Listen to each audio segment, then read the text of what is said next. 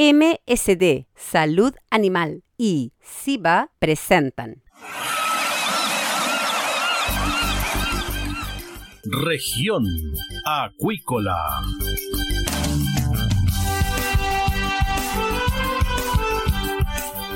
Escuche desde ahora todas las novedades de las principales actividades económicas de la región de los lagos y con las voces de sus protagonistas.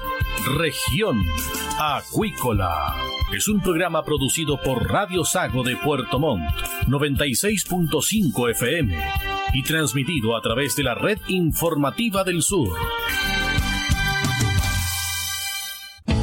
SIVA, Ciencia Aplicada en Acuicultura. Contamos con un capital humano avanzado y equipamiento especializado. Nuestro compromiso, entregar confianza y calidad para una acuicultura sustentable. SIVA, Centro de Investigaciones Biológicas Aplicadas. Visítanos en www.siva.cl. El bienestar animal está integrado en todos los servicios que MSD Salud Animal ofrece a la salmonicultura chilena. Los equipos garantizan un cuidadoso manejo de los peces durante todo el ciclo productivo, evitando lesiones y situaciones de estrés, y están disponibles en la sala de exhibición en Megacentro Puerto Montt, donde también brindan asesoría técnica en el proceso de adquisición y postventa de equipos. MSD Salud Animal, impulsando el bienestar animal. Escuche todos los domingos desde las 12 horas Recuperemos Chile. Recuperemos Chile. Un espacio de ciudadanos que busca retomar el país de todos. Recuperemos Chile, el valor de las ideas. Dentro de una caracola podemos oír el sonido del mar, pero ¿qué puedes decir tú de la vida en la costa? En Proyecto Caracola del Instituto Milenios Secos buscamos tus anécdotas, problemáticas y desafíos que vives siendo parte de las comunidades costeras de Chile para crear una completa historia de relatos sobre la vida junto al océano. Para participar, envíanos un audio de WhatsApp al más 569 5865 69 97 y construyamos juntos la voz del mar.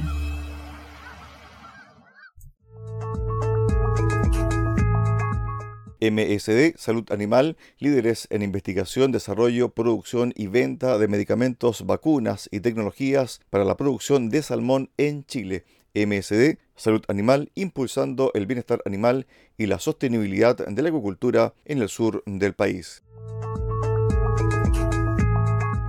Estamos ya de regreso acá en Región Acuícola de Radio Sago. Tenemos a nuestro siguiente invitado, al doctor en biología, Rubén Avendaño, quien es parte del programa de Aquabacteria 2023 que está organizando SIVA. ¿Qué tal, doctor? Bienvenido acá a Región Acuícola de Radio Sago.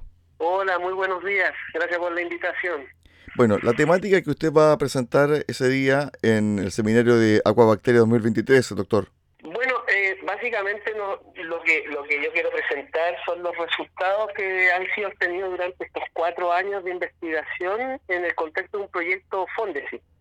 Eh, nosotros eh, desde el año 2019 comenzamos un proyecto Fondesit para estudiar a, la tenacibaculosis y los agentes que causan la tenacibaculosis, tenacibaculum dicentarchi, particularmente y tenacibaculum maritim y durante este tiempo de estudio eh, empezamos a descubrir eh, algunas eh, situaciones bastante particulares, como que por ejemplo que la tenacibaculosis no solamente es causada por estos dos patógenos, sino que hay una gran diversidad de otros agentes que desconocíamos y que son causantes también de la tenacibaculosis. dentro de, de los resultados que voy a presentar son las las herramientas, ¿no es cierto?, de diagnóstico que nosotros tuvimos que desarrollar para cada uno de estos patógenos, también eh, buscar tratamientos, eh, tratamientos alternativos, algunas propuestas de, antibióticos de mejor eficacia, donde se utiliza mucho menos, y particularmente resultados sobre eh, los mecanismos de virulencia que tienen estas bacterias del grupo Tenacibaculum, eh, con el fin de que la industria privada tome esos resultados y los transforme eh, en vacuna o los transforme en, algún producto, ¿no es cierto?, que permita eh, controlar y, prevenir la tenacibaculosis en Chile. Y para finalizar, nosotros queremos presentar también, porque recientemente, hace un par de días, nos adjudicamos un, nuevo fondo, un nuevo proyecto Fondesis para estudiar cuatro años más eh, Atenacibaculum, pero esta vez nosotros ya no mm, ya no eh, focalizado en lo que son las enfermedades, ¿no es cierto?, eh, eh, de, de una en una, o sea, hoy en día el paradigma de las enfermedades tenemos que verlo de otra de otra forma, verlo desde el punto de vista de la coinfección, como dos microorganismos, tres microorganismos, a veces incluso una misma de un mismo grupo bacteriano puede causar infección, pueden potenciarse o pueden inhibirse y, y ese es el el target del nuevo proyecto y precisamente queremos mostrar, por lo menos, presentar en qué consiste la, la, el proyecto adjudicado y cómo nosotros queremos colaborar con, con la industria, ¿no es cierto?, y con los principales actores, laboratorios y colegas desde el punto de vista de empezar a ver las cosas de una manera más macro y no tan específicamente sobre un patógeno puntual, que es como lo veníamos haciendo comúnmente. Respecto a esta primera enfermedad que ustedes tuvieron la oportunidad de analizar por eh, cuatro años, ¿en qué consiste y en qué afecta especialmente a la especie? Mira, eh, la, la en Chile eh, es bastante reciente desde el punto de vista de, la, de la reglamentación y el reconocimiento de la enfermedad. Eh, nosotros, yo llegué en el año 2006 a Chile, venía de mi doctorado y había hecho mi tesis en tenacibaculosis en, en Europa.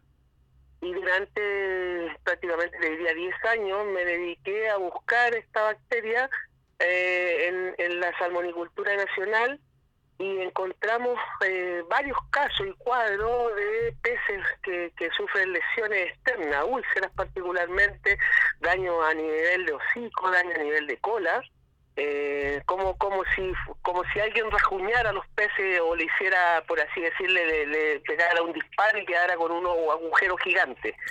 Estas lesiones son típicas de tenacibaculosis y nosotros en el año 2006 por primera vez describimos la tenacibaculosis en Chile como una enfermedad después de, reunir mucha información eh, y en el año 2018 en junio el, Servicio Nacional de Pesca considera que efectivamente esta enfermedad hay que listarla, o sea, hay que, hay que declararla dentro de la clasificación de mortalidad.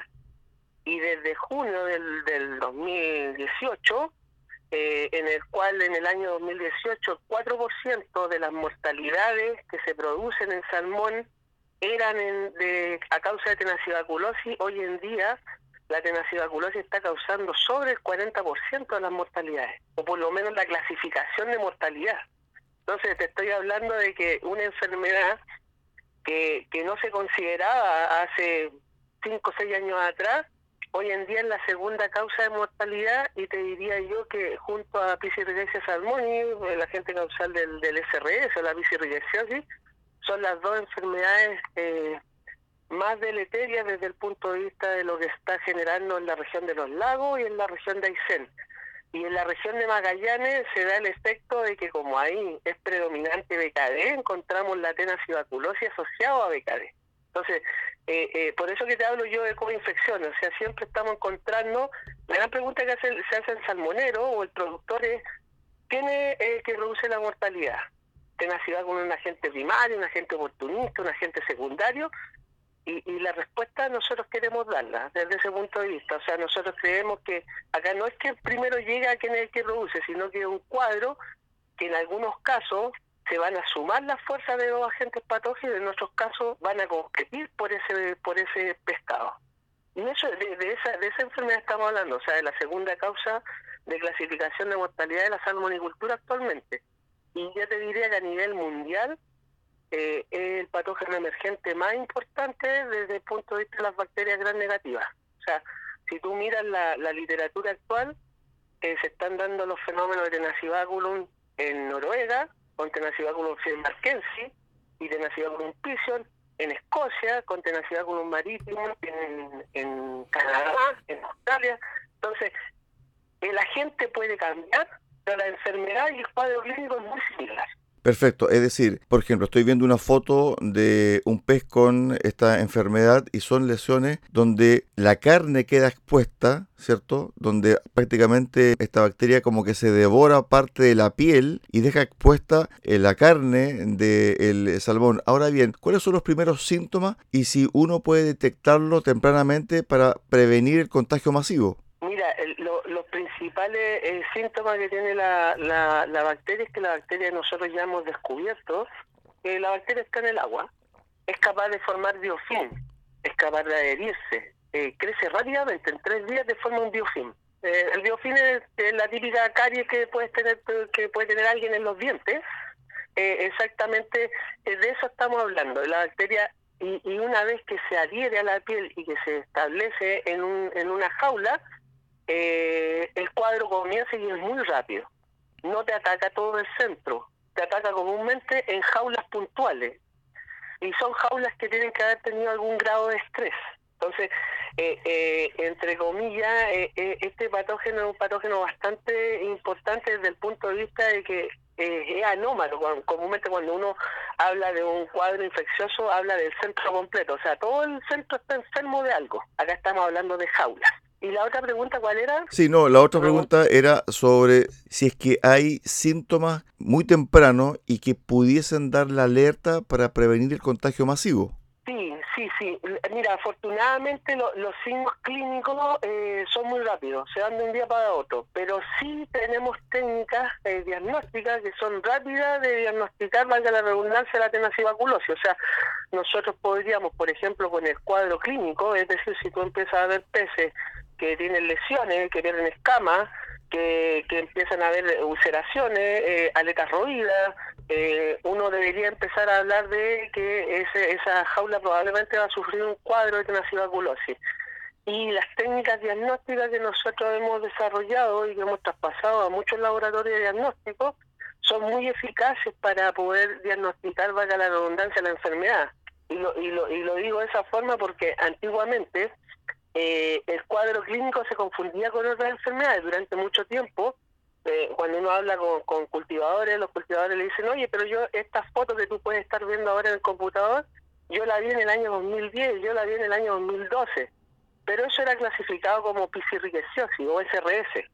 Hoy en día eh, la, la normativa te exige que por lo menos tú tienes que tener tres, eh, tres propiedades para diagnosticar la tenacibaculosis. Primero, que tenga el cuadro clínico, que es la foto que tú estás viendo. Segundo, que haya un diagnóstico por PCR de la bacteria, porque las herramientas se, se generaron. Y la tercera es que el pez no sea ni positivo a Pisergesia salmoni ni a BKD. Por lo tanto, con esas tres existencias podemos decir de que el, la tenacibaculosis se puede perfectamente un poco eh, diagnosticar antes que ocurra. Y de hecho tú podrías hacer vigilancia también de esa tenacibaculosis tratando de ir antes de que ocurran los brotes. Claramente eh, acá hay una participación importante del cuerpo. O sea, si el pez eh, está susceptible, si el pez está estresado, si el pez ha tenido cualquier tipo de condición que le baje las defensas inmunitarias, eh, es factible que te aparezca un cuadro de tenacibaculosis. Ahora, esto se da en procesos de agua dulce, procesos de agua de mar, en el proceso de engorda, en todos los procesos y la cadena productiva del salmón? Mira, la, la, la tenacibaculosis, eh, cuando yo publiqué el review del año 2006, que es un, paper clásico, porque es el que define la tenacibaculosis y pone el, el concepto de tenacibaculosis a la enfermedad, eh, se definió y la definí como tenacibaculosis marina. Y eso implica de que las bacterias del grupo Tenacibaculum requieren necesariamente agua de mar para vivir. Por lo tanto, siempre se va a dar en condiciones donde haya agua de mar. Ahora, hay cuadros que se han dado o se han originado, ¿no es cierto?, en, en lugares estuarinos. Efectivamente, porque hay patógenos del grupo del Tenacibaculum que requieren 15% de salinidad marina para poder vivir. Por eso que hay algunas pisciculturas, ¿no es cierto?, que están frente a Chiloé, que usan eh, agua estuarina y que han tenido cuadros de tenacibaculosis. La enfermedad se ha reportado también y tenemos antecedentes que, por ejemplo, incluso en traslados de peces, los, peces se trasladan de un lado a otro, ¿no es cierto?, en agua de mar, eh, muchas veces. Claro. Y esos peces han, han terminado en brote porque las condiciones son demasiado estresantes. Entonces, siempre que haya ah, esta bacteria y esta enfermedad requiere de agua de mar. Habiendo agua de mar, eh, eh, es factible que podamos tener casos de tenacibaculosis, nunca en agua dulce. Cuando han habido casos en agua dulce, en realidad la piscicultura está utilizando al menos 15% de agua de mar para poder eh, hacer la adaptación de los peces antes de irse a engorda. El doctor, estamos con el doctor Rubén Avendaño conversando sobre su exposición que va a presentar en Aqua Bacteria 2023. Doctor, con respecto al antimicrobiano, ¿qué tipo de antimicrobiano es el que se utiliza y de qué resolución es? Si tenemos primera, segunda, tercera generación. Mira, eh, en Chile nosotros tenemos, utilizamos en, en MARPA mayoritariamente más del 90% del uso de antimicrobiano es florfenicol y el tratamiento comúnmente que se hace contra la tenacibaculosis es flofenicol precisamente. Nosotros hemos realizado eh, estudios estandarizando los métodos para poder realizar eh, el análisis de eh, susceptibilidad antimicrobiano. Lo hemos publicado cuál es el método y propuesto también a la normativa a nivel mundial de que ese método es seguro. Esperamos que sea eh, que sea, ¿no es cierto?, eh, positiva la respuesta de la entidad que se dedica precisamente a, este tema. Y lo que hemos visto en los estudios con florfenicol es que el florfenicol no es un buen antimicrobiano para controlar la, infección, debido a que se requiere una mayor concentración de florfenicol para tener buenos resultados o para tener eficacia en campo. Además, tú tenés que pensar de que cuando los peces se enferman, dejan de comer. La infección es externa. Por lo tanto, eso quiere decir de que cuando yo alimento el pez, ¿no es cierto? El pez va a consumir el, alimento, lo va a digerir y tiene que bajar desde el intestino a llegar hasta hasta la superficie del pez para controlar al, patógeno, porque está en la piel. Entonces, eh, los resultados con flofenicol no son tan buenos. Nosotros también hicimos un estudio con un antibiótico que también es de uso exclusivo médico veterinario, que es la diamulina. Eh, y la diamulina ha mostrado muy buenos resultados, no solamente en condiciones de laboratorio, sino que también en condiciones de campo. Trabajamos con una empresa, ¿no sé si ellos la probaron y tuvieron muy buenos resultados. El problema que tiene la, la es que es un antibiótico que no está registrado para el uso en salmonídeos y tampoco existen los, los, los niveles eh, eh, mínimo los límites, ¿no es cierto?, de residuos que debería tener la carne para poder ser comercializado después del proceso cosecha. Entonces ahí hay un trabajo que tiene que hacer la empresa farmacéutica para poder registrarlo para el uso en, en salmónidos y además eh, hacer los análisis, ¿no es cierto?, sobre los residuos que tienen que estar en la carne. Pero eh, ese antibiótico es un antibiótico de exclusivo uso de un médico veterinario es un antibiótico que tiene mayor eficacia, se utiliza mucho, mucho menos que lo que es el para poder controlar los cuadros infecciosos. Nosotros estamos, el, el proyecto ahora que propusimos, la idea es poder eh, hacer combinaciones de antibióticos en menor cantidad para poder controlar a esta gente cuando está eh, en proceso de coinfección, por ejemplo, con Piscirgesia salmónica, porque muchas veces se dan las dos enfermedades en paralelo. Y ahí tú tienes que tomar la decisión contra qué voy a tratar. Por lo general se da en que la decisión es para el más agresivo, ¿no?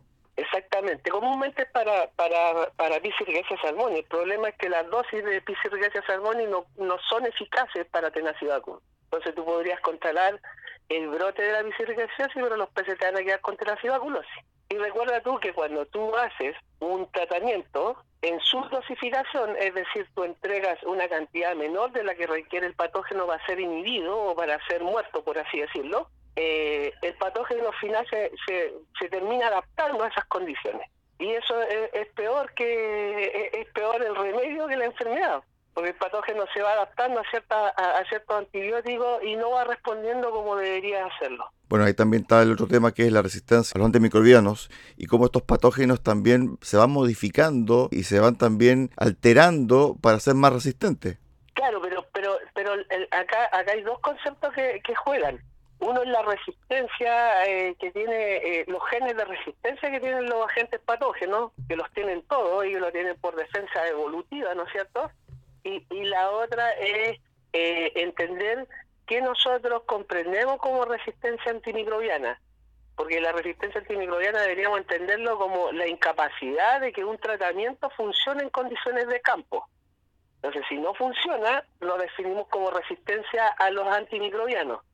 Pero que la bacteria se adapte a ese antimicrobiano es lo que nosotros comúnmente eh, definimos y se define a nivel mundial, de hecho, y es el concepto que nosotros estamos tratando de acuñar, de que la, la bacteria que de manera silvestre respondía bien a un antibiótico, ahora ya no responde bien y lo llamamos, en inglés se llama eh, no wild en otras palabras, no silvestre, o sea, perdió esa candidez ante el antibiótico. Perfecto, doctor. Nos quedan pocos minutos para el cierre de esta interesante conversación. Si nos pudiese adelantar algo respecto a este segundo proyecto que usted obtuvo y que también está relacionado con otra enfermedad ligada al mundo de la salmonicultura. Sí, encantado, encantado. La idea, la idea es tener eh, empresas que quieran colaborar y que quieran participar, sobre todo en la primera etapa que son muestreos.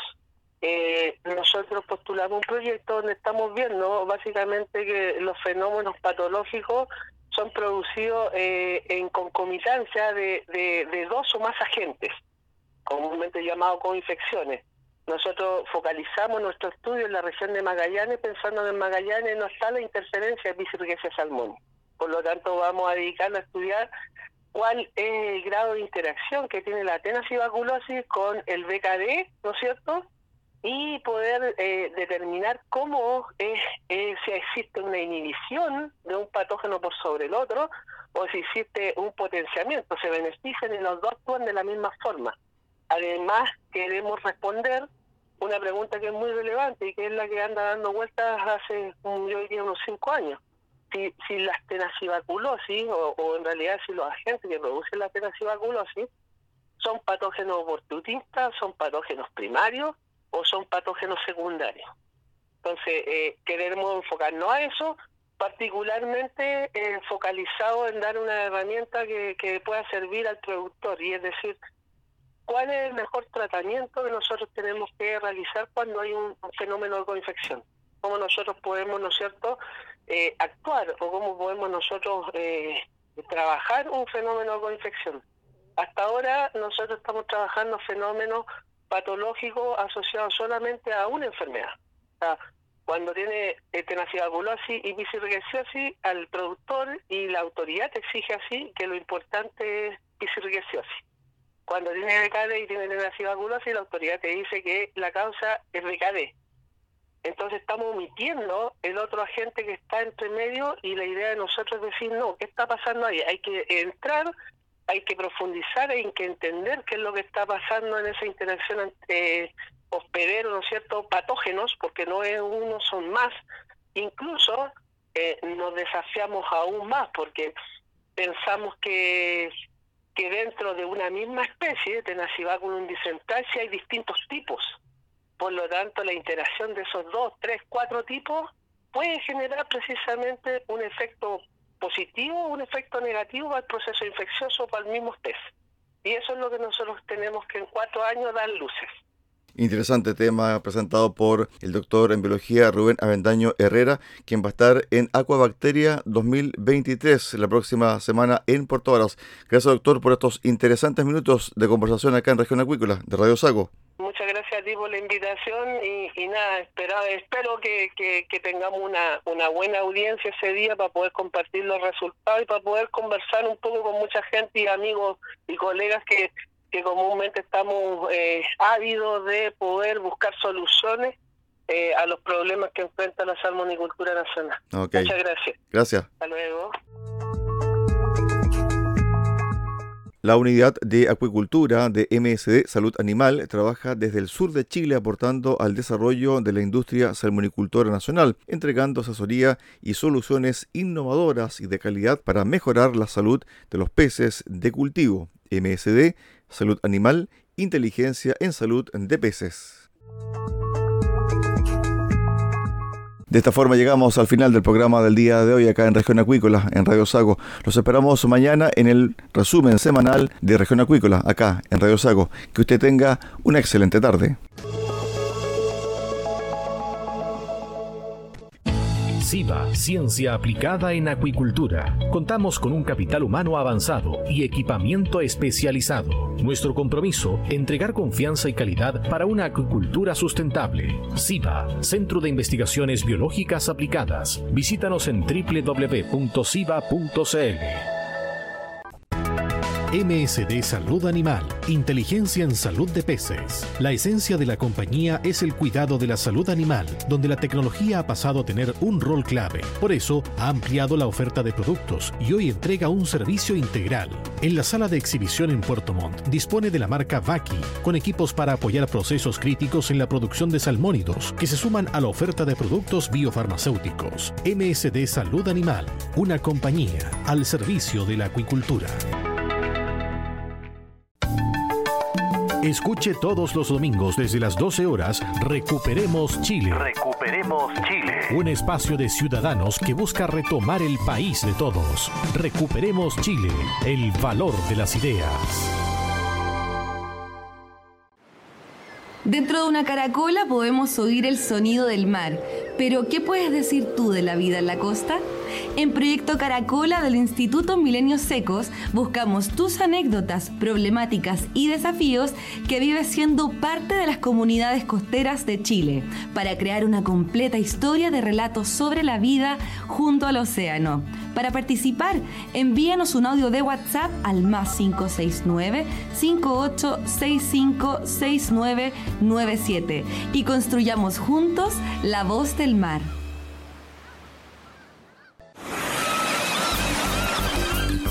Hemos presentado Región Acuícola.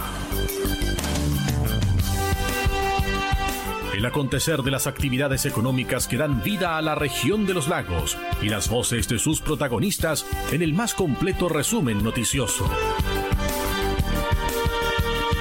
Región Acuícola es un programa producido por Radio Sago de Puerto Montt 96.5 FM y transmitido a través de la red informativa del sur.